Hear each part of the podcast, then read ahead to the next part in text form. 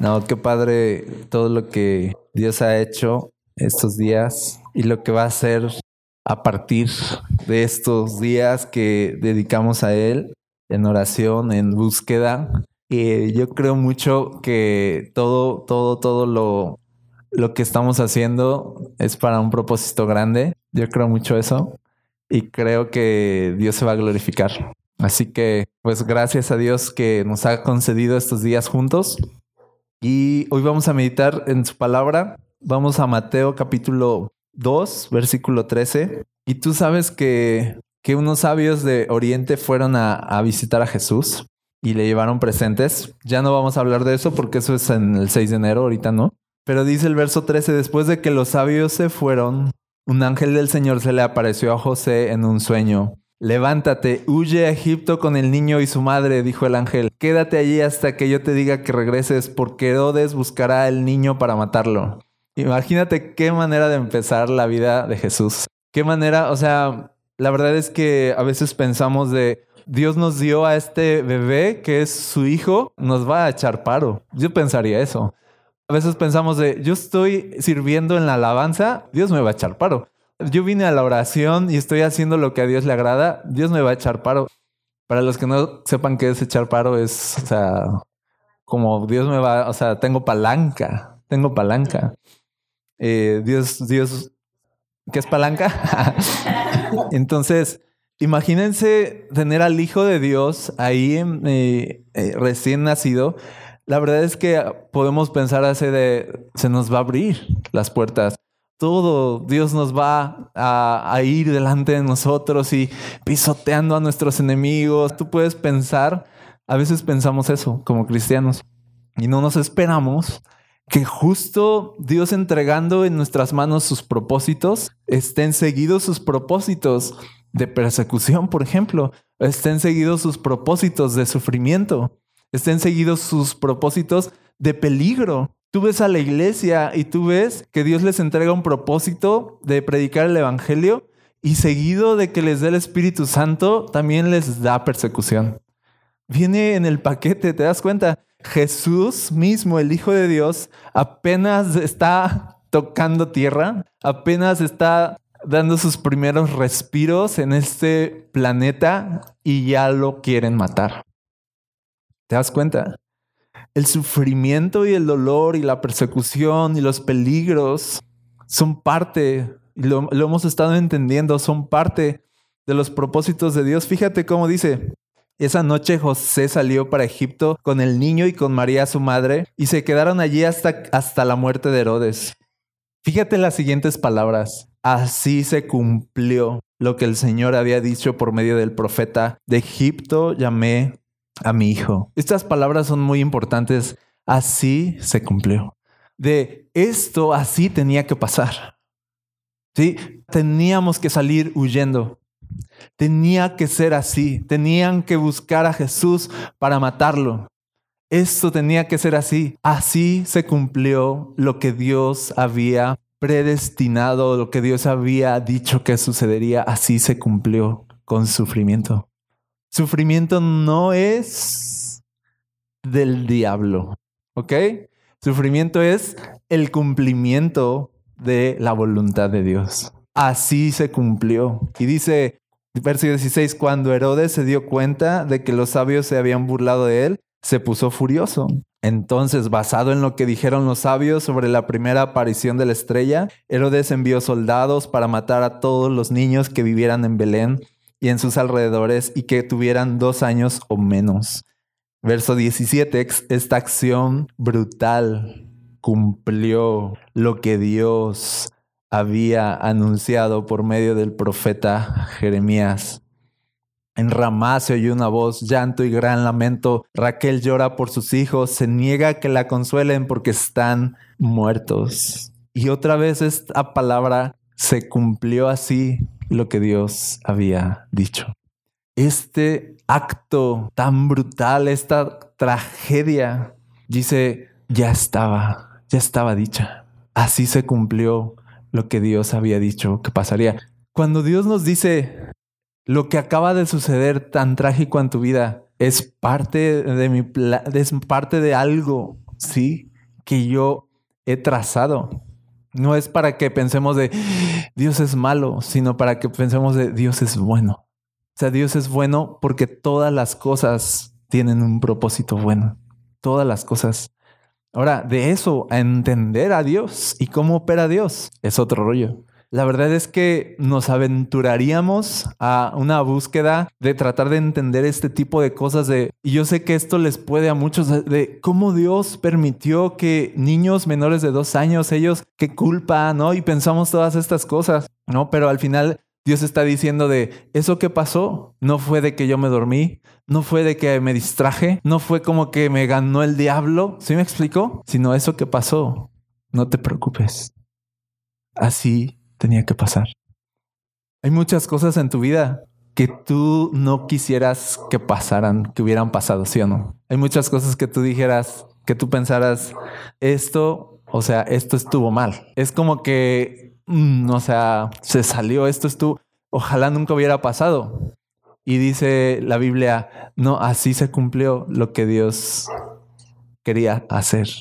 Sí, lo puedes ver las cosas buenas, las cosas malas, las cosas trágicas, nunca se salen del gobierno de Dios. Y fíjense, para rematar, verso 19, cuando Herodes murió, un ángel del Señor se le apareció en un sueño a José en Egipto. Levántate, dijo el ángel, lleva al niño y a su madre de regreso a la tierra de Israel, porque ya murieron los que trataban de matar al niño. Entonces José se levantó y regresó a la tierra de Israel con Jesús y su madre, pero cuando se enteró de que el nuevo gobernante de Judea era Arquelao, hijo de Herodes, tuvo miedo de ir allí. Entonces, luego de ser advertido en un sueño, se fue a la región de Galilea. Después la familia se fue a vivir a una ciudad llamada Nazaret y así se cumplió otra vez lo que los profetas habían dicho, lo llamarán Nazareno.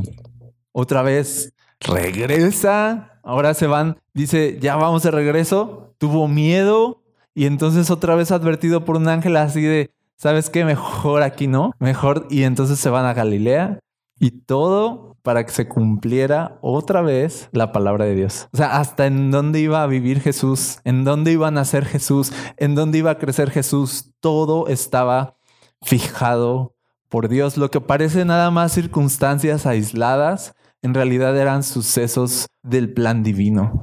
¿Para qué? Para que se cumpliera la palabra de Dios. Quiero decirte algo. Todo en nuestra vida nos está llevando al cumplimiento del propósito de Dios. Todo, en serio. ¿No creen eso? ¿No creen que Dios es tan grande como para que diga así de todo en la vida, todo en tu vida, cada detalle te está llevando al cumplimiento? ¿No? Así se cumplió. ¿No? Si nuestra vida fuera una historia de la Biblia, qué bonito sería porque ya estaría explicada. La Biblia explica el detrás de lo que le sucede a, los, a estos cuates, ¿no? De, o sea, ya te explica por qué pasó, ya te explica por qué Dios hizo así las cosas, pero ellos no. Ellos no sabían muchas veces, pero si alguien pudiera describir nuestras vidas por atrás y hubiera un narrador y así de en la vida este, de Luis, este, pasó esto y en su escuela pasó aquello y así se cumplió lo que Dios tenía, ¿no? Preparado para él, porque Dios, ¿sí me explico? Y ya entonces entenderíamos. Si hubiera un narrador de nuestra historia que nos explicara como en crónicas, ¿no? Que dice así de exactamente por qué Dios hizo las cosas, de por qué hubo una hambruna, de por qué sucedieron, por qué hubo matanzas, por qué hubo pérdidas. Y en la Biblia explica por qué, Dios esto, por qué Dios aquello, por qué David. ¿Sí no te acuerdas? Todo tiene un propósito.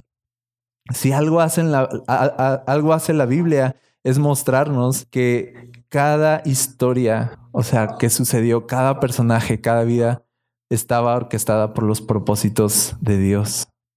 Si lo puedes ver. Y es que eso nos tiene que dar cierto descanso.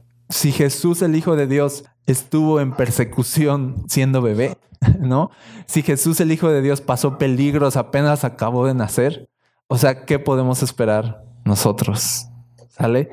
Podemos esperar que vamos a sufrir también. Jesús dijo, en el mundo tendrán aflicción. Ahora, el asunto que hoy quiero hablar contigo unos minutos es mostrarte cómo los sufrimientos tienen propósito. ¿Sale?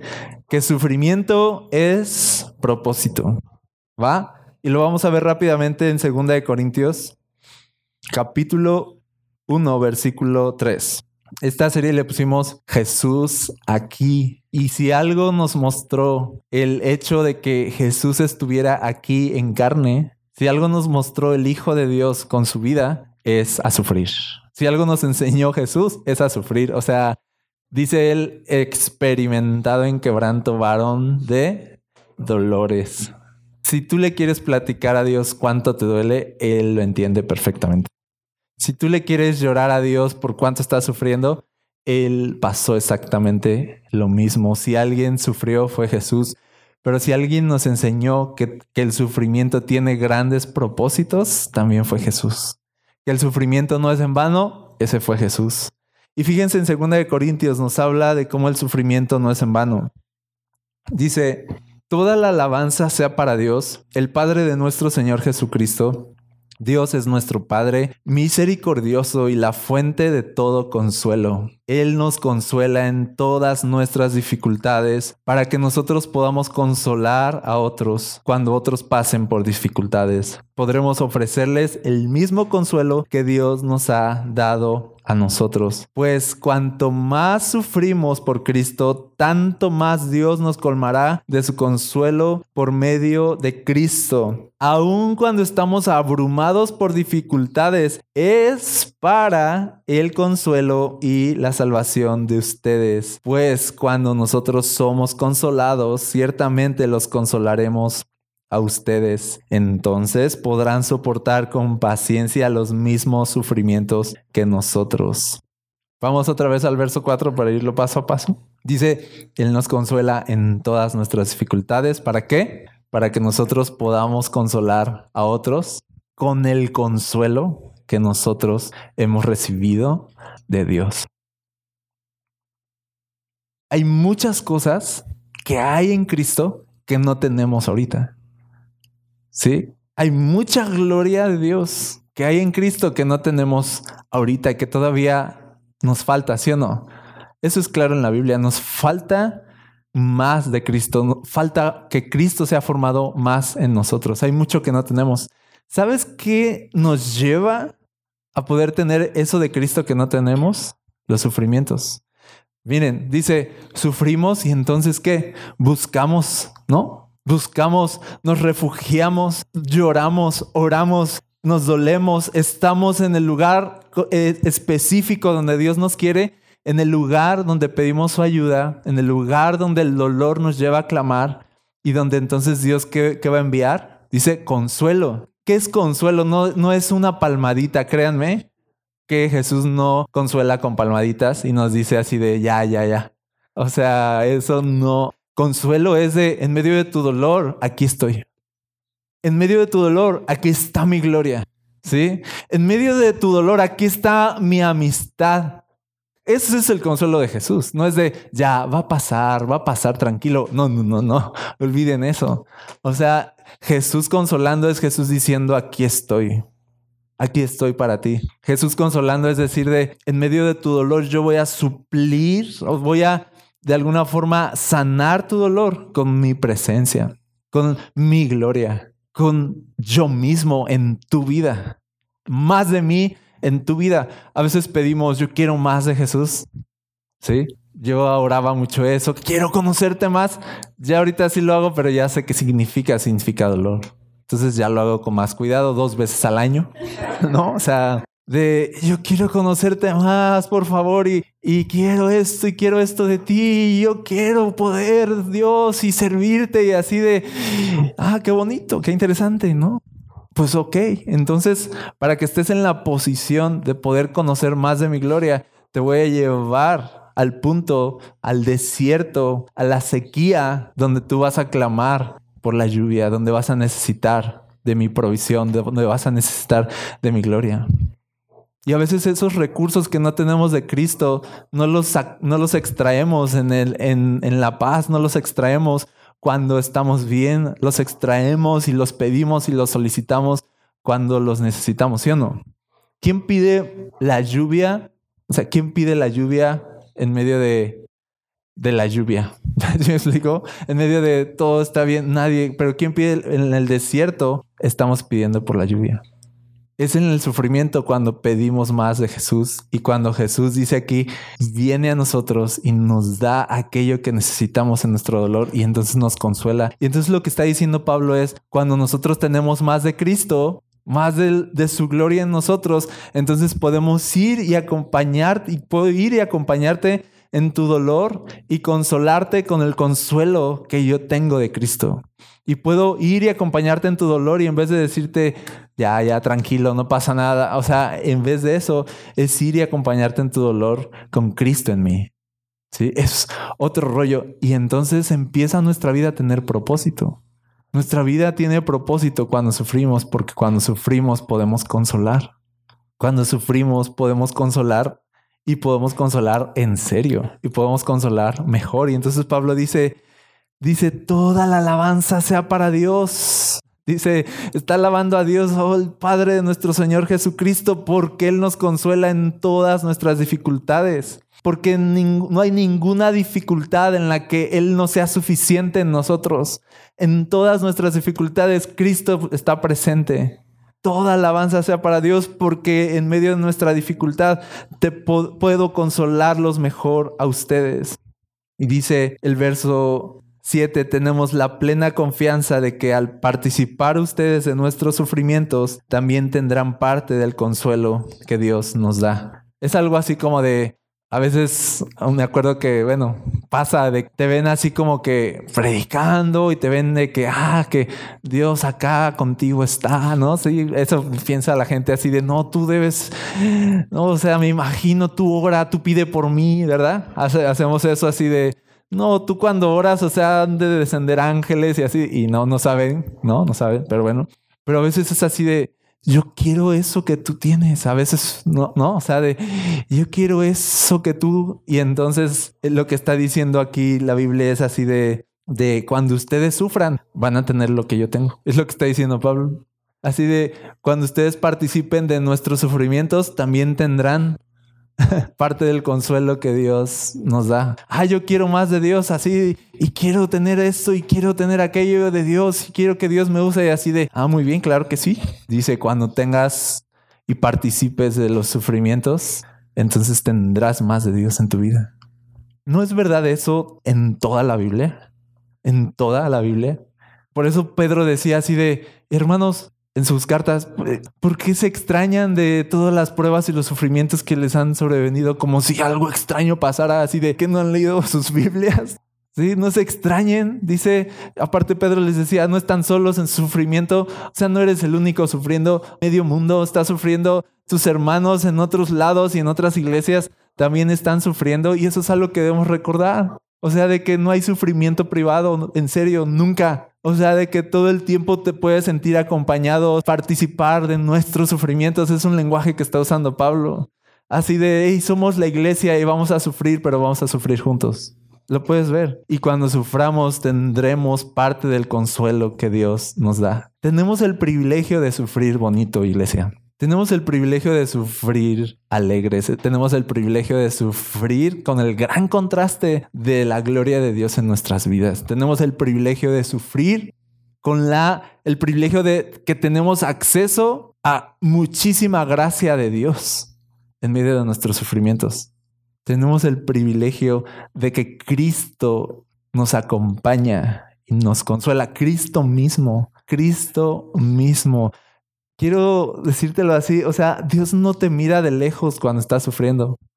Dios no te mira de lejos y así de, a ver, síguele, ¿verdad? Ah, ¿verdad que no? O sea, Dios no te mira de lejos, Dios en realidad se identifica. Alguien que consuela es alguien que entiende. ¿Sale? Nunca vas a ser consolado por alguien que no entiende tu dolor. ¿Sí? Si alguien no entiende tu dolor, posiblemente te lastime más posiblemente te haga sentir miserable, posiblemente te haga sentir como tonto de ni duele. No, tranquilo. ¿Sí me explico? No sabe consolar a alguien que no ha sufrido. Y cuando la Biblia dice Dios te consuela es que Dios te entiende, porque Dios sufrió en carne. Así que Dios no te mira indiferente cuando sufres. Dios no mira tus lágrimas y dice, no es para tanto, ya bájale. O sea, Dios te consuela porque Dios sabe cómo se siente exactamente. Y entonces podemos llorar bonito. Sí me explico, o sea, de podemos llorar y saber de, hey, Jesús me entiende, Jesús me consuela porque me entiende. Jesús está conmigo en mis sufrimientos. Jesús nunca va a rechazar al quebrado. Jesús nunca va a despachar al que está quebrantado. ¿No dice la Biblia eso? Que Él está bien cerquita de los que están quebrados. Está cerca y no, y no solo eso, dice, y escucha, y escucha su clamor y escucha sus oraciones. ¿No dice la Biblia que Dios está y aboga y se presenta a defender a los que claman? a los que sufren, a los que lloran. Dios no es indiferente al dolor. Dios consuela en el dolor porque Él mismo sufrió. Y entonces sabe consolar. Ahora, ¿quieres ser como Jesús? Tienes que aprender a consolar. Y para que sepas consolar, necesitas sufrir. Y dice Pablo de, yo ya estoy en eso. ya estamos en eso. ¿No? Ya estamos aprendiendo a consolar más bonito porque hemos sufrido tanto y Dios nos ha consolado tanto que ahora sabemos comprender cuando otros sufren y lo sabemos consolar bien bonito también. ¿Quieres ser como Jesús? Tenemos que aprender a consolar. Tenemos que aprender a comprender el dolor de los demás. Y si algo nos debe distinguir como cristianos es, yo entiendo tu dolor. Yo entiendo lo que estás pasando. Ahorita hablábamos en las conversaciones acerca de el sacerdote Lee. Cuando Ana llega toda rota, devastada, harta de ser esta mujer, ¿no? Que tiene esta afrenta de no tener un hijo y ya llega, dice, a derramar su corazón, ¿te acuerdas? Y dice que ni podía articular, o sea, solo movía sus labios y, y lloraba y derramaba su alma. ¿Y qué dijo Eli? Le dijo así de saquen a esta borracha de aquí. O sea, estoy parafraseando. Mujer, ¿qué, ¿cuántas te tomaste? Le dijo algo así. Y, y Ana así de no, aguanta. O sea, no me tomé ni una. No tomé vino y le dice ni nada más fuerte. Es que estoy destrozada. Es que el dolor me hace orar así. Es que estoy derramando mi alma delante de Dios. Y en ese caso, a veces podemos ser como Elí, que no captamos el dolor de los demás y, e interpretamos el dolor de los demás de manera incorrecta, porque no hemos pasado por ahí. Te voy a decir algo, si alguien está destrozado y a ti te parece poca cosa, mejor guarda silencio. Sale y aléjate, aléjate en serio, lo más que puedas, en serio si no ayudas, no estorbes. Estoy así de, o sea, aléjate, porque puedes lastimar más. Porque entonces el dolor de Ana era además, era algo que él no comprendía. Y entonces la calificó de borracha, estás borracha. Pero qué tal cuando ya pasas por ahí y ves eso, dices, ves así a alguien actuando como borracho mientras ora y dices así de, yo pasé por ahí te entiendo, no estás borracha, ya sé lo que pasó, ya sé lo que estás pasando. Si hay un dolor en tu corazón, te entiendo. Y, y, si algo nos hace ser personas de consolación, es atravesar dolor para entonces ser consolados por Dios. Bien bonito, bien padre. y entonces nuestra vida empieza a tener propósito. ¿Qué mejor propósito en un mundo lleno de sufrimiento que ser personas que saben consolar? ¿Sí o no? qué mejor propósito.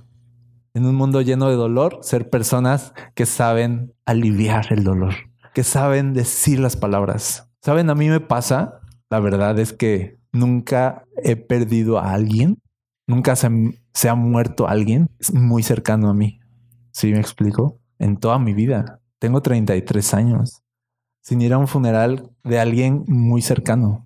Entonces no tengo idea de cómo se siente. En serio, si yo he ido a un funeral de alguno de ustedes, perdónenme.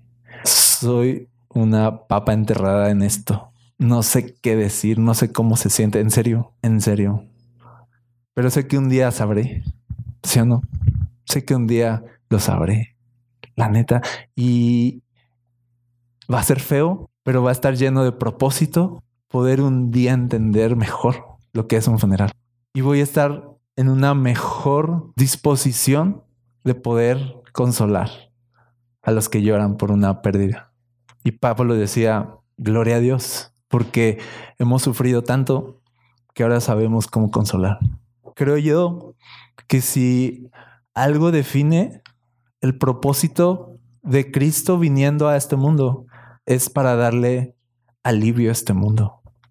¿Qué hizo que Dios tomara a Moisés y lo llamara a ir a su pueblo? ¿Qué hizo? Dice, el clamor de mi pueblo ha llegado hasta mí. Y entonces Dios vino a salvar. ¿Por qué Jesús vino al mundo?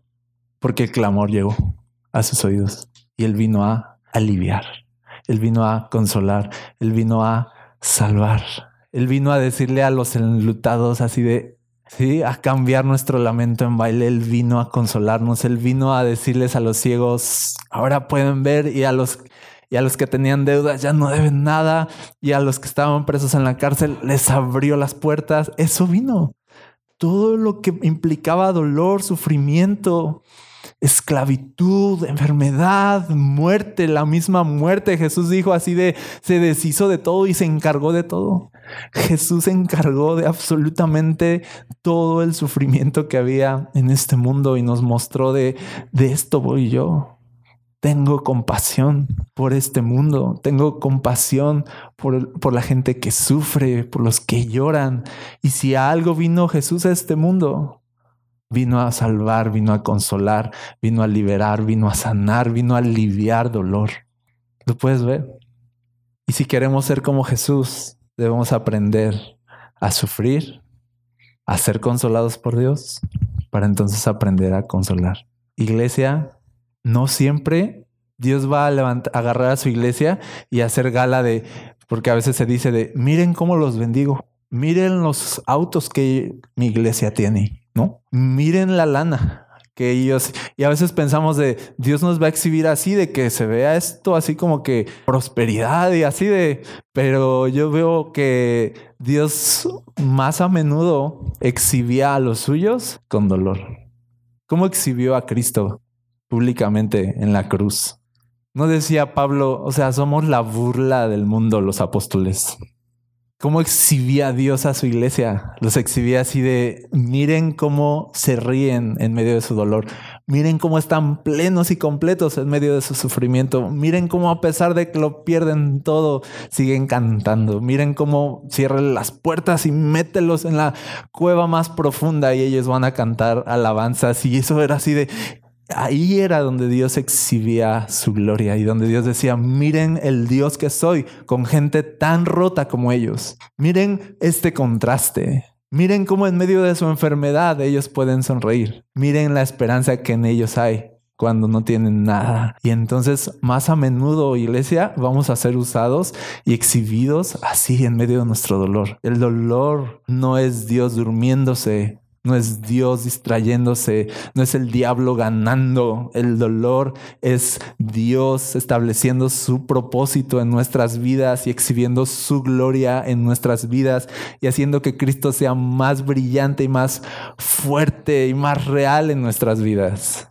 ¿Sí? Amén, ¿sí lo crees? Yo sé que no, o sea, yo sé que es así de gulp, bueno, pues va, ¿no? Pues ¿qué te, voy, ¿qué te voy a decir? Así Dios lo hizo, así Dios lo diseñó y creo yo esto, creo que cuanto más hemos sufrido y cuanto más suframos, más de Cristo se notará en nuestras vidas. Oramos.